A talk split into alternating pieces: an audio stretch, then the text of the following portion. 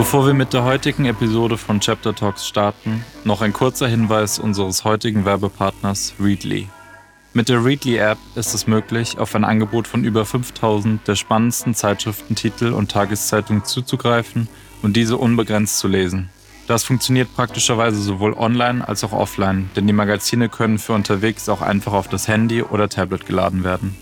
Selbstverständlich ist auch Chapter mit sämtlichen bisher erschienenen Ausgaben im umfangreichen Sortiment der Readly App vertreten. Genauso wie viele unserer persönlichen Favoriten aus dem Bereich der Kunst, Design und Wirtschaftsmagazine. Für alle, die dieses vielseitige Angebot testen möchten, bieten wir aktuell gemeinsam mit Readly eine besondere Aktion an. Für nur 1,99 Euro können unsere Hörer und Hörerinnen für zwei Monate die App in vollem Umfang testen. Dazu meldet euch einfach an auf at.readly.com slash chapter-talks. Den entsprechenden Link findet ihr natürlich auch direkt im Begleittext zu dieser Episode. Und ich sage auch gerne, wenn Designer Firmen leiten würden, also CEOs wären von Automobilfirmen, dann würde es ein paar Jahre lang wunderschöne Autos geben und dann wäre die Firma pleite. Präferenzen eines Designers sind nicht unbedingt immer die Präferenzen eines Unternehmens. Und das führt eben dazu, dass nicht alle äh, Entwürfe, an denen das Herz hängt oder die meisten Entwürfe, an denen das Herz hängt, dann auch durchstechen irgendwann ins Produkt. Äh, aber das ist eben Teil des Geschäfts. Herzlich willkommen bei Chapter Talks, dem Podcast des Chapter Magazins. Wir sprechen mit führenden Persönlichkeiten aus Design, Innovation und Mobilität über zukunftsweisende Konzepte, Designphilosophien und ihre persönlichen Erfolgsgeschichten. Mein Name ist Timo Schmidt, ich bin Creative Director von Chapter und unser heutiger Gast ist Lutz Fügener. Er als einer der international gefragtesten Experten im Bereich Automobil- bzw. Transportation Design und ist selbst Mitinhaber eines Designstudios, das für renommierte Unternehmen aus dem Mobilitätssektor tätig ist. Lutz Fügener unterrichtete zudem Transportation Design an der Hochschule Pforzheim und leitet zukünftig den neuen Studiengang Design und Mobilität an der Hochschule Hof.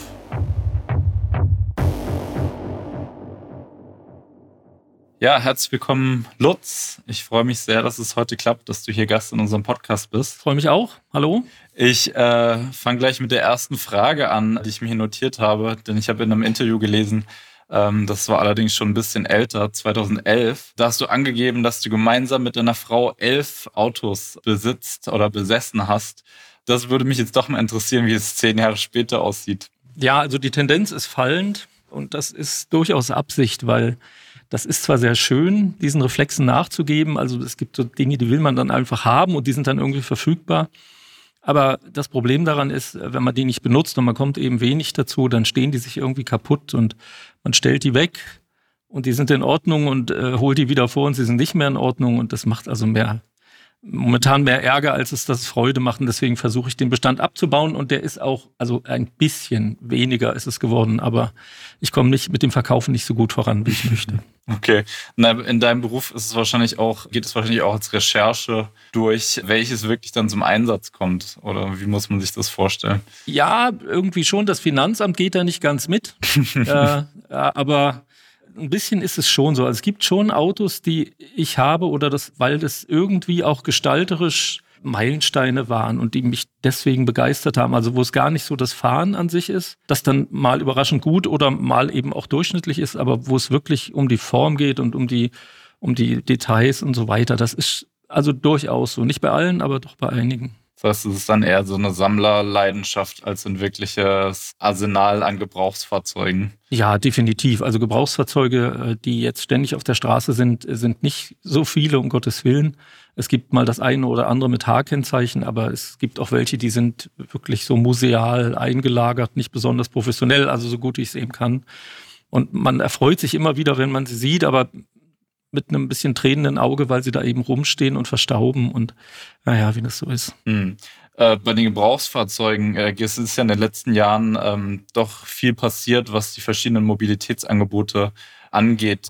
Spielt es auch für dich eine Rolle? Also welche Fortbewegung nutzt du außer, außer das Auto? Carsharing, ist das für dich ein Thema? Nein, Carsharing ist für meinen persönlichen Alltag kein Thema, weil äh, das für mich nicht passt. Ich bin also eher auf der Langstrecke unterwegs.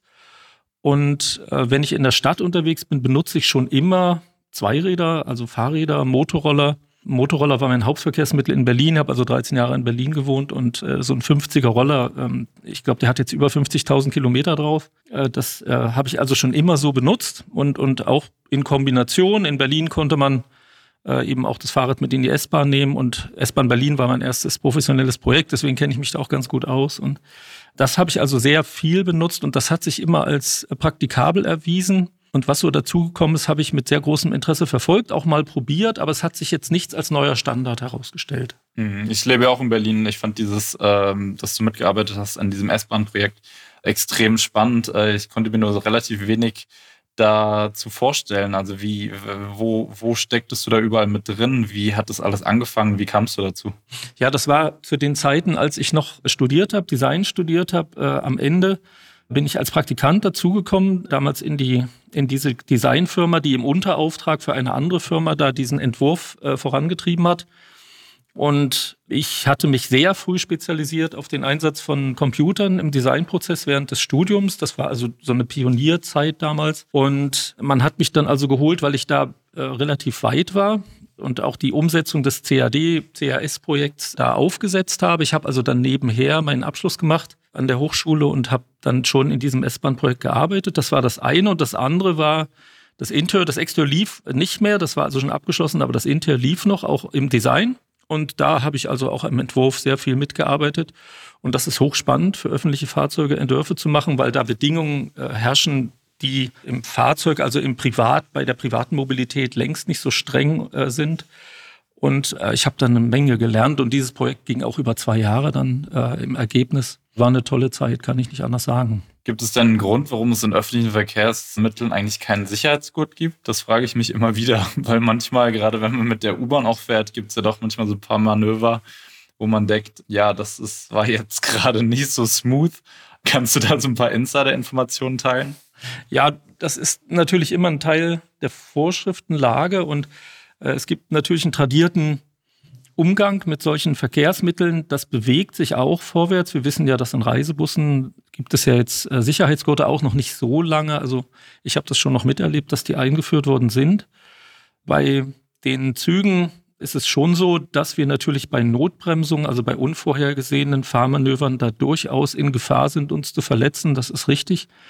Und ähm, man muss natürlich abwägen, die Wechselzeiten in solchen Verkehrsmitteln sind extrem kurz. Also man steigt ein, steigt wieder aus.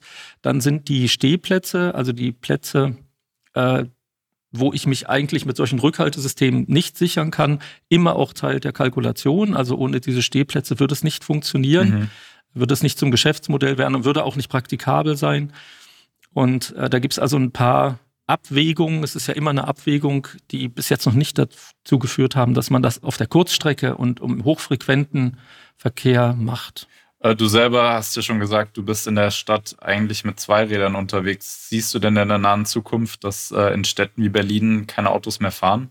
Ja, in der nahen Zukunft sehe ich so nicht. Ich glaube aber oder bin davon überzeugt, dass viele Städte auf der Welt, ob das jetzt in Deutschland anfängt, hm, wage ich zu bezweifeln, aber in vielen Städten auf der Welt radikale Maßnahmen ergriffen werden.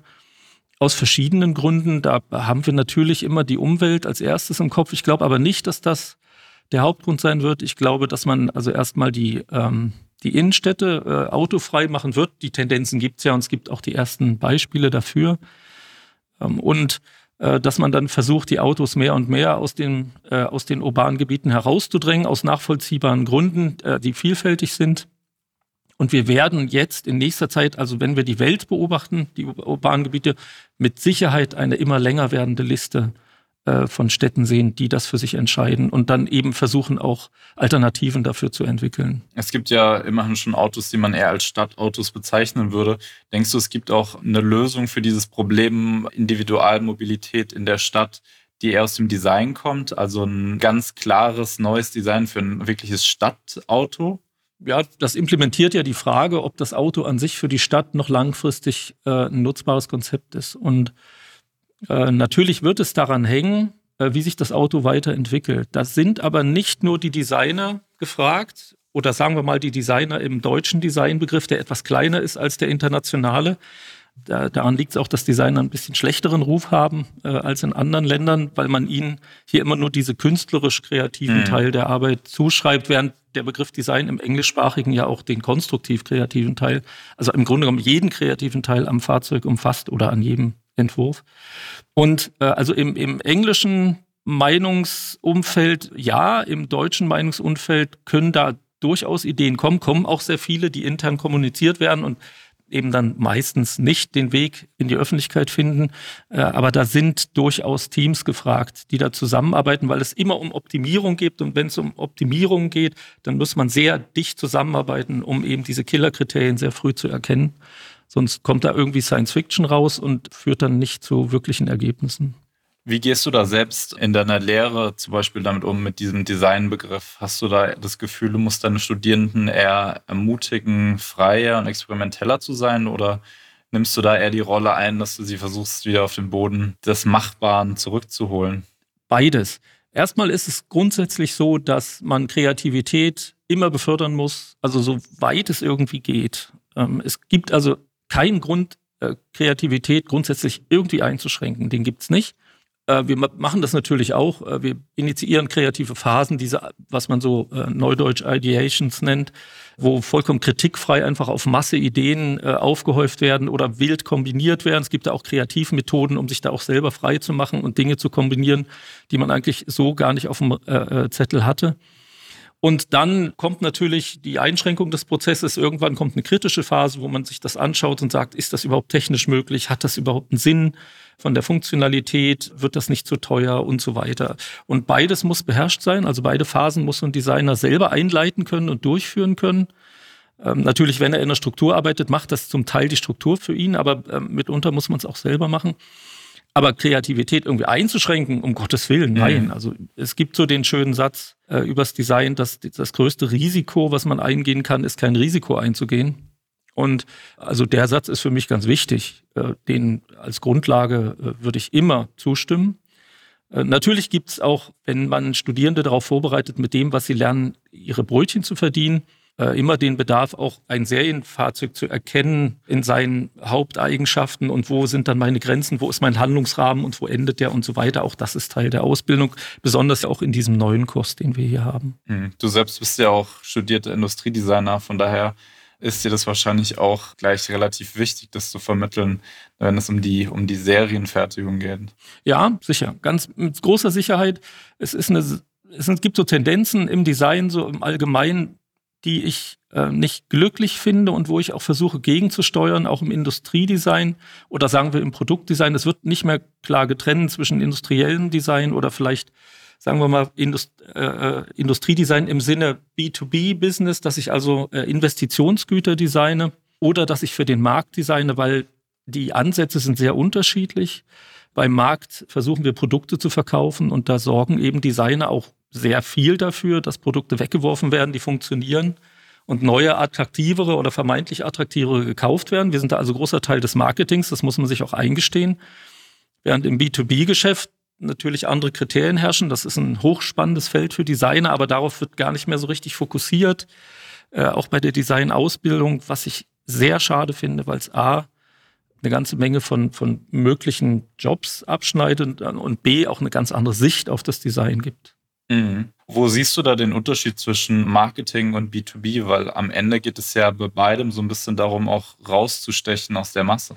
Nein, das würde ich nicht hundertprozentig bejahen, äh, diese These, weil wenn wir uns die, die Dinge, an denen wir da arbeiten, einfach mal vergleichend anschauen, dann haben wir beim Produkt, muss ich das gar nicht groß kommentieren. Es gibt also ein Produkt, das immer oder grundsätzlich äh, immer in Konkurrenz mit existierenden Produkten auf den Markt kommt mhm. und die irgendwie verdrängen muss, irgendwie exponierter sein muss und so weiter. Und dann äh, äh, tritt also das Marketing auch dafür ein, also die Mechanismen des Marketing, um das dann an den Mann zu bringen oder an die Frau.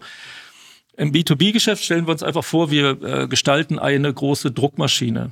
Äh, und dann geht es nicht darum, dass man jemanden dafür überzeugen muss, dass also dieser Schnappreflex äh, auf einer äh, Industriemesse ähm, stattfindet, sondern diese Dinge werden vollkommen anders bewertet. Die werden nach Standzeiten bewertet. Wie viele Minuten brauche ich, um das Ding zu reinigen oder um das Ding nachzuladen mit Materialien? Wie sicher ist das und wie verschleißarm ist das?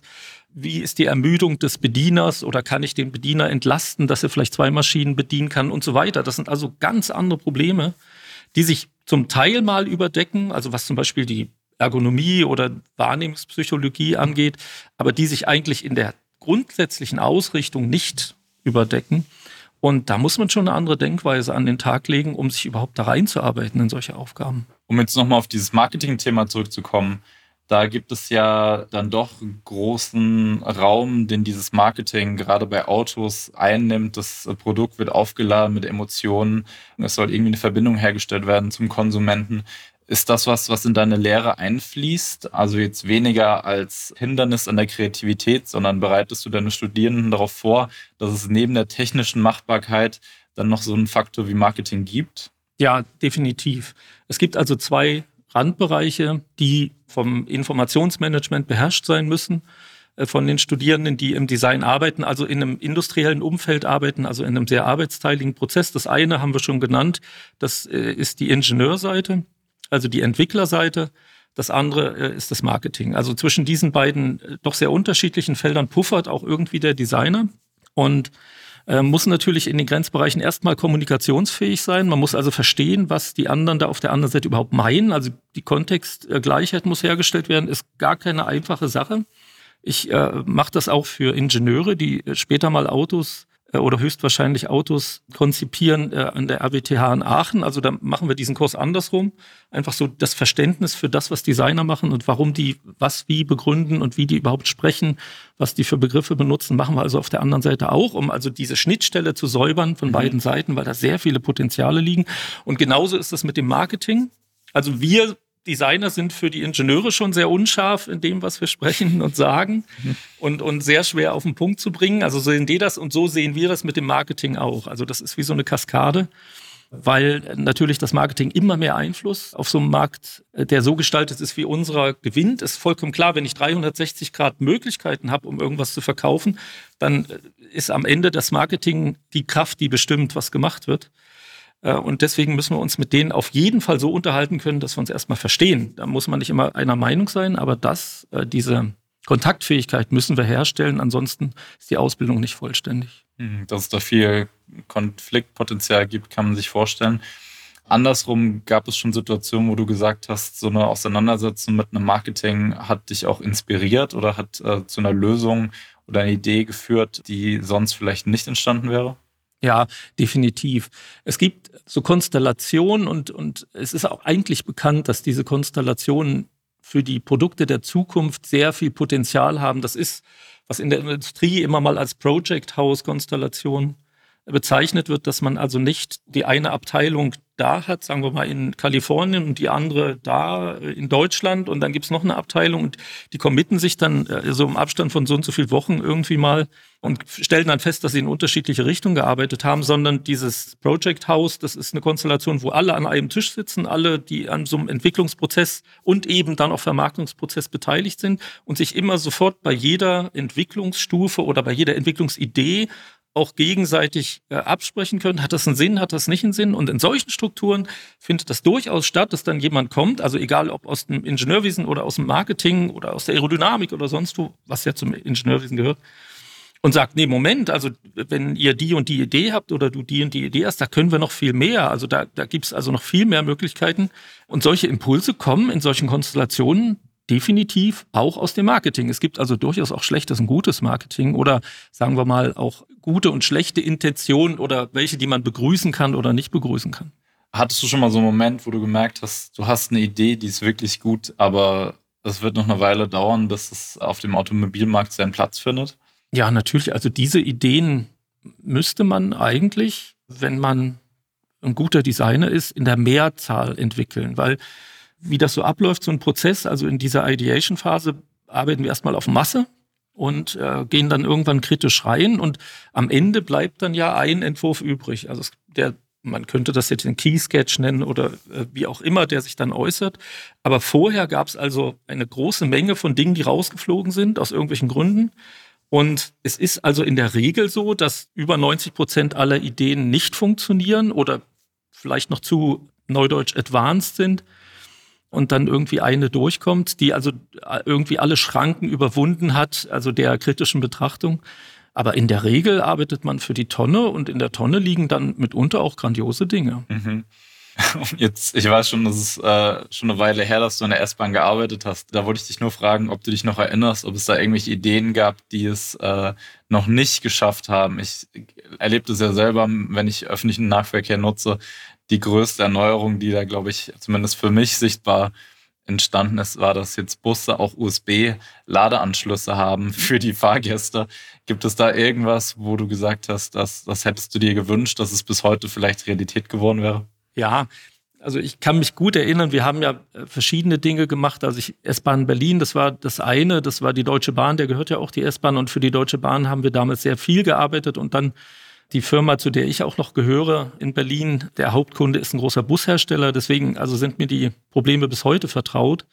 Und es waren sehr viele Ideen, die wir spannend fanden und die dann einfach sterben, a an der Ökonomie, weil das wie gesagt B2B-Geschäft ist. Äh, zum Beispiel ist es so, man kann, es gibt so die Regel, man kann mit Sitzen und Sitzlandschaften und so weiter, kann man alles machen, was man will. Das Einzige, was man nicht machen kann, ist einen einzigen Sitz weniger in so einen Bus reinkriegen. Also in dem Moment ist alles gestorben. Also wenn man sagt, ich habe hier eine ganz tolle Idee, aber das sind nicht mehr 42, sondern 41 Sitzplätze, ist das in dem Moment gestorben. Also es ist echt ein hartes Geschäft. Und wir hatten tolle Ideen, äh, auch in Doppelstockentwürfen. Wir haben viel Doppelstockprojekte gemacht, sowohl auf, auf der Schiene als auch auf der Straße und durch diese Verschränkungen und diese interessanten Raumkonstellationen, die irgendwie nicht so ganz reichen, die vier Meter, dass man zwei Leute übereinander bringt und es man trotzdem schaffen muss, haben wir da echt äh, spannende, winklige Dinge gemacht. Aber dann kommt es eben dazu, dass dann so ein Boden, so ein Zwischenboden zu teuer würde, äh, weil man den dann irgendwie so 3D machen müsste oder dass irgendwelche anderen Dinge, irgendwie so Evakuierungszeiten nicht mehr hinhauen. Man muss also so ein öffentliches Verkehrsmittel in einer bestimmten Sekundenzahl evakuieren können und so weiter. Da gab es also immer Einschränkungen. Aber, aber Ideen waren da immer viele da und ich, ich äh, gebe das auch nicht auf, weil das ist grundsätzlich so, dass oft dann die Technologie voranschreitet und dann mitunter Ideen, die früher nicht funktioniert haben, irgendwann funktionieren. Also Konzepte, die mitunter auch schon Jahrzehnte alt sind, die man plötzlich neu anguckt und sagt, Moment, wir haben jetzt eine neue Technologie und das würde jetzt plötzlich gehen, lass uns da wieder drüber nachdenken. Also das ist auch eine Sache, so diese Goldgräberei ist mit Sicherheit auch ein Geschäft, was man Designern so als, als Standardoperation beibringen muss.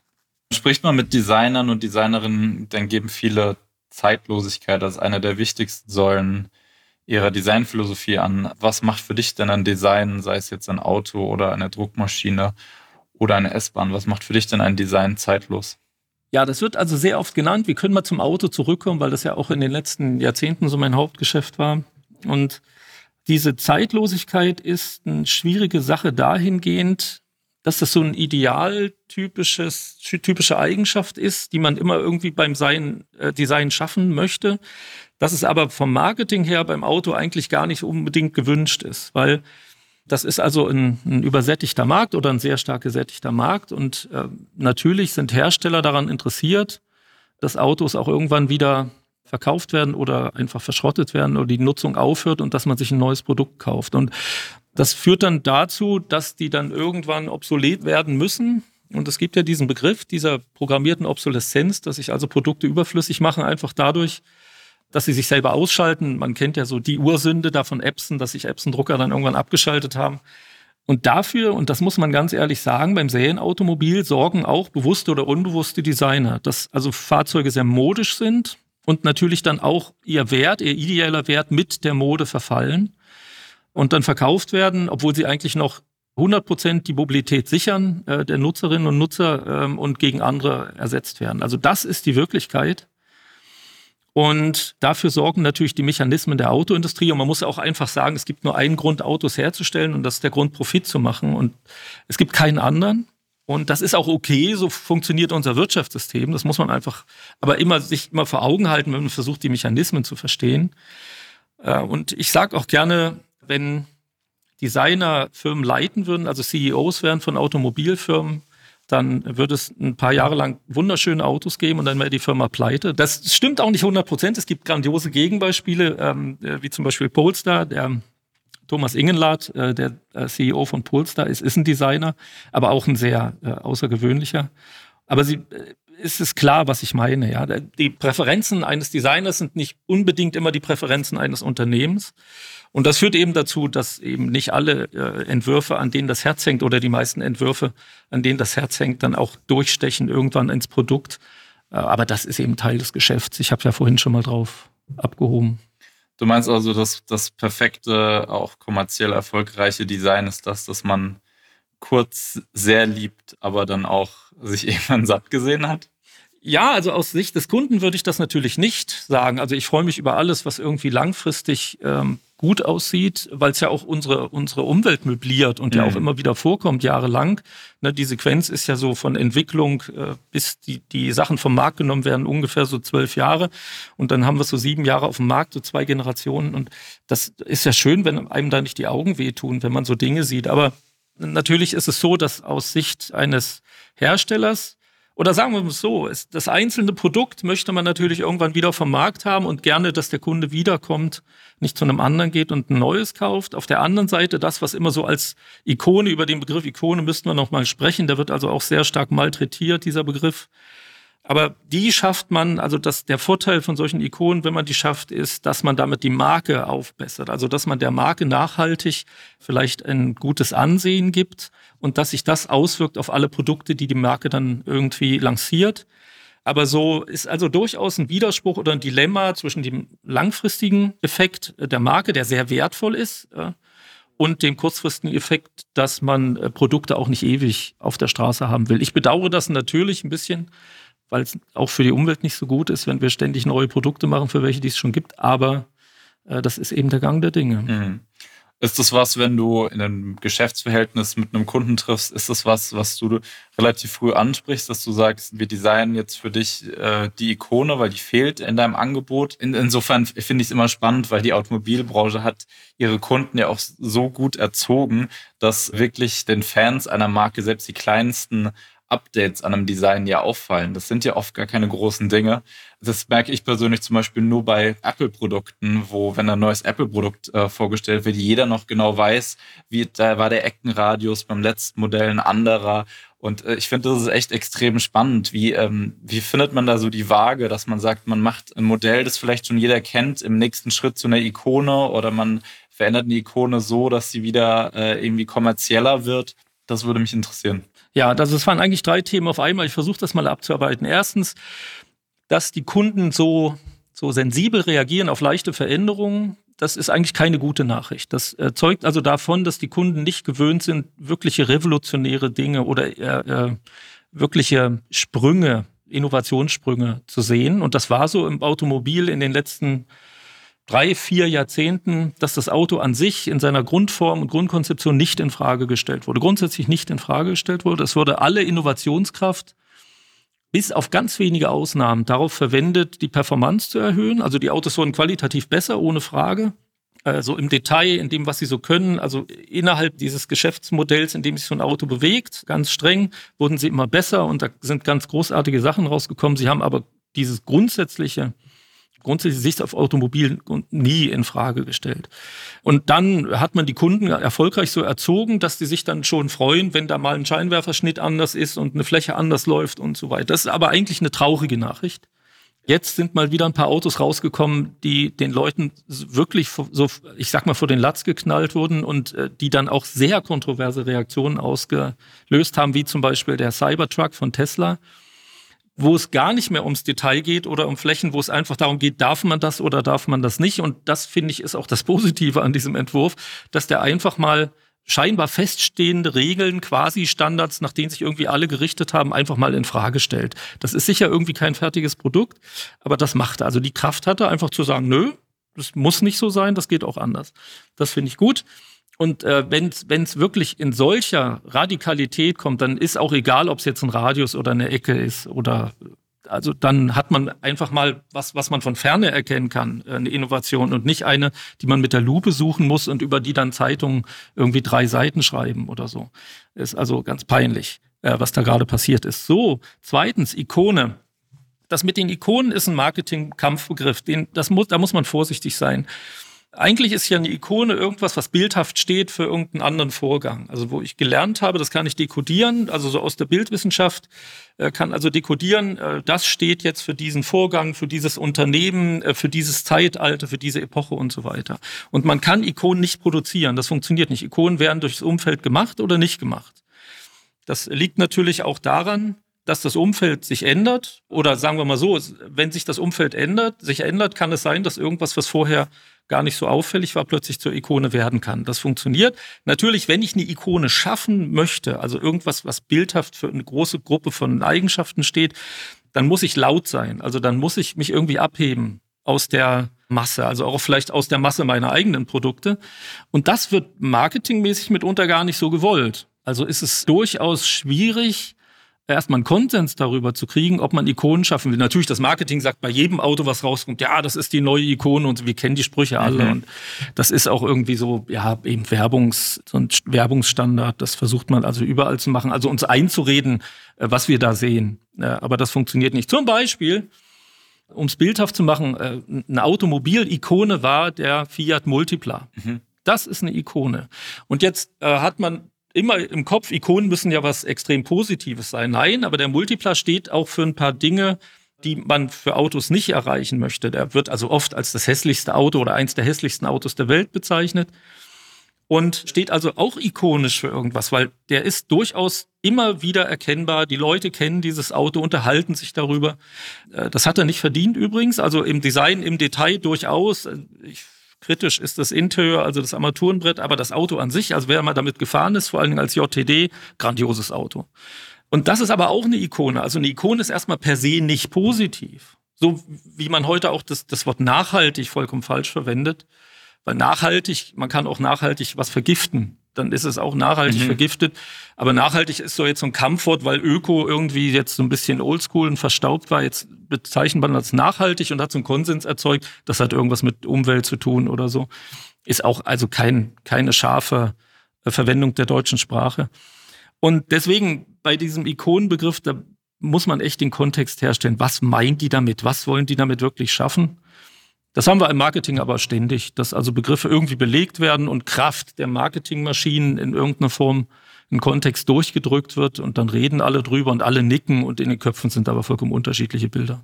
Ja, auch da ist es wahrscheinlich auch, wie du schon sagst, ein Ding der deutschen Sprache. Im Englischen Icon oder Iconic äh, ist ja auf jeden Fall ganz anders besetzt und viel, viel offener von der Wertigkeit. Ja, ist unpräziser. Ja, ja, ja. Im, im, im, in englischen Sprache äh, auch das, was wir zum Beispiel als ein Piktogramm, was ja bildtechnisch anders funktioniert, das ist ja dekodierbar ohne, ohne Zusatzwissen. Das ist im Englischen dann auch gleich noch äh, diese Ikone. Also da ist das Wort wesentlich offener, ja, und kann anders belegt werden, das stimmt. Das heißt aber automatisch, dass dieses äh, Streben danach, dass, dass viele Designer und Designerinnen ja haben, so eine Ikone zu schaffen, gar nicht unbedingt begründet ist?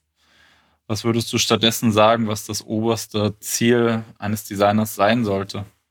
Doch, doch, das ist schon begründet. Also natürlich möchte jeder unabhängig vom Markterfolg äh, eines solchen, eines solchen Produkts oder Automobils, äh, möchte für sich beanspruchen, das ist ein Fahrzeug, was viele Menschen wiedererkennen und kennen und was über die eigentliche Lebensdauer eines solchen Fahrzeugs Bedeutung hat, dass dieses Fahrzeug sie sich zuschreiben können äh, als derjenige, der den oder diejenige, die den Entwurf gemacht hat. Das ist was, was man sehr gerne erreichen möchte. Nachvollziehbar möchte ich auch. Also finde ich toll, dass man sagt, tolles Auto, kennt jeder, war was ganz Besonderes, ist immer noch gut und ich habe es gemacht. Also das ist durchaus nachvollziehbar, auch wenn das vielleicht nicht äh, im Sinne des Unternehmens ist oder nicht im Fokus äh, des Unternehmens, also nicht die erste Priorität des Unternehmens gewesen ist. Mit dem Studium ähm, des Maschinenbaus kamst du ja tatsächlich eher erst aus dem technischen Bereich. Inwiefern hat denn dieser Background sich ausgewirkt auf deine weitere Karriere?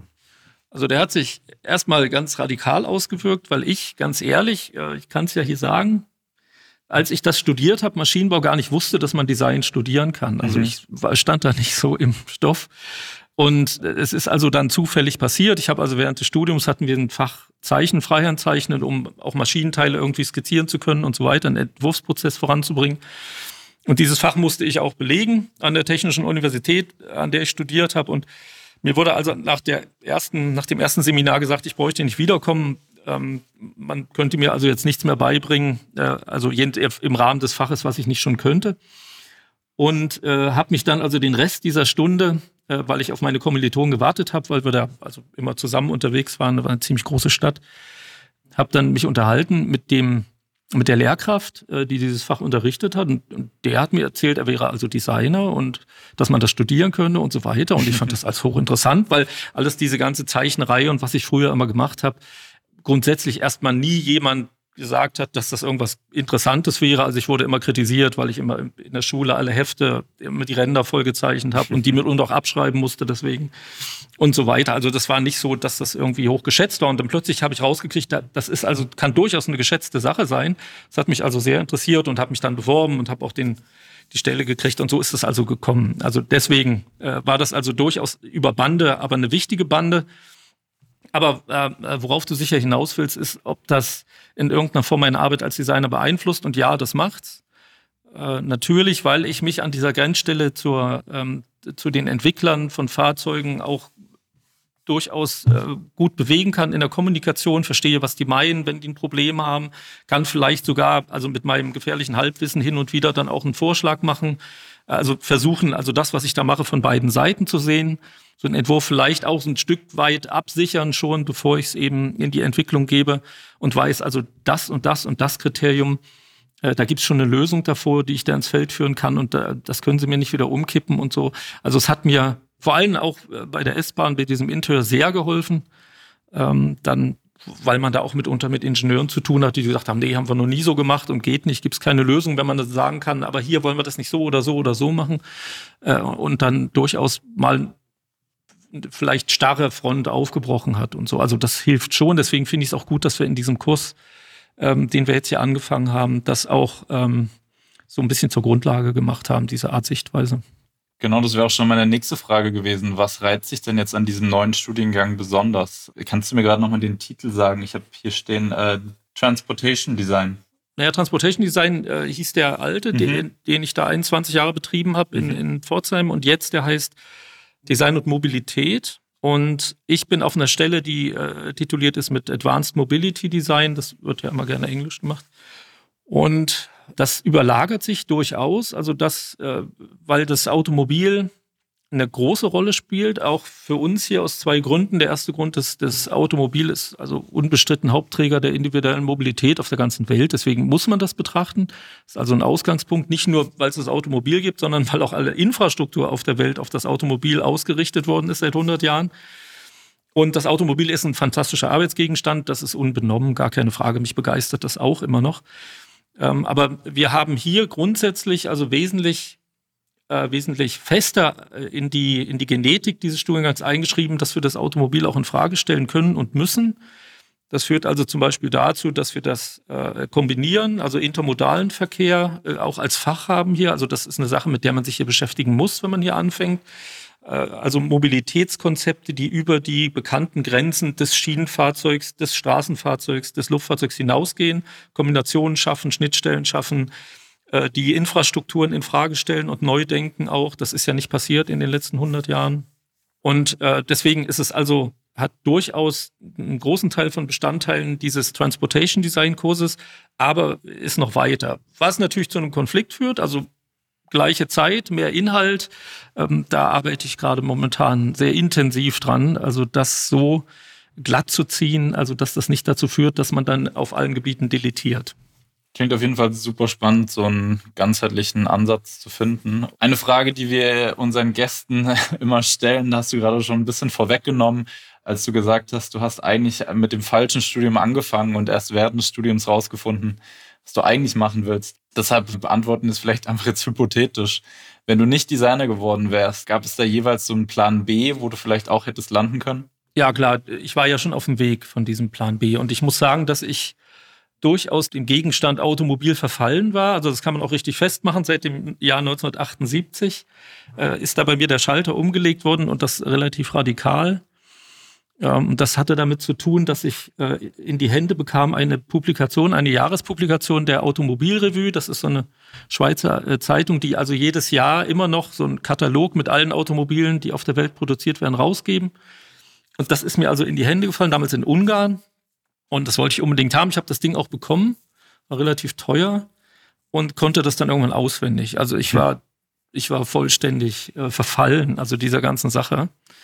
Deswegen aus dem Jahr 78 kenne ich alle Autos. Das ist, äh, also bis nach Indien. Und das ähm, gibt's und, leider nicht mehr. ja, ja, ich weiß. Aber es gibt zu jedem Nerd gibt's immer noch einen schlimmeren. Stimmt, ja. Ähm, aber ähm, aber äh, das äh, hat dann dazu geführt, dass ich mich eben äh, irgendwie für Maschinenbau dann interessiert habe, weil es da eine Spezialisierung Kraftfahrzeugtechnik gab. Also ich wollte durchaus Fahrzeugingenieur werden. Das war also der Weg, den ich äh, dann gegangen bin, weil ich dachte, das ist die logische äh, die logische äh, Profession, wenn man da irgendwie sich weiterhin mit dem Thema beschäftigen will und aus dieser frühkindlichen Phase nicht rauskommt. Ähm, und habe das dann mit dem Design später noch hingekriegt und bin dann auf Umwegen, also über das Produktdesign, weil Fahrzeugdesign war jetzt nicht Gegenstand, also der äh, der Ausbildung an, äh, an der äh, Designhochschule, an der ich da war. Wir haben zwar Fahrzeugprodukte gemacht, aber es war eben nicht so spezialisiert äh, und bin dann auf Umwegen dann äh, zum Fahrzeug dann doch noch gekommen und bin auch sehr froh, dass ich diese Umwege gemacht habe, weil ich eben viele Dinge gelernt habe, die, die ich sonst nicht gelernt hätte und weil ich auch in viele äh, Formen der Mobilität reingeschaut hätte, die ich bei so einem direkten Losgehen aufs Automobil dann auch ausgelassen hätte. Lutz, vielen Dank. Wir sind schon am Ende. Das war super spannend, äh, in deine sehr breit gefächerte Karriere einen kleinen Einblick zu gewinnen. An der Stelle wünsche ich dir alles Gute für den neuen Studiengang und ja, nochmal tausend Dank für deine Zeit. Ja, das hat mir großen Spaß gemacht. Vielen Dank für die Einladung und ich hoffe, man sieht sich mal wieder. Das war die heutige Episode des Chapter Talks Podcasts. Mein Name ist Timo Schmidt und ich bedanke mich im Namen des gesamten Chapter-Teams fürs Zuhören. Wir würden uns freuen, wenn Sie unseren Podcast-Kanal abonnieren, teilen und kommentieren. Regelmäßige Updates und multimediale Features rund um die Themen Design, Innovation und Mobilität finden Sie auf www.chapter.digital und auf Instagram. Dort finden Sie uns unter chapter.magazine.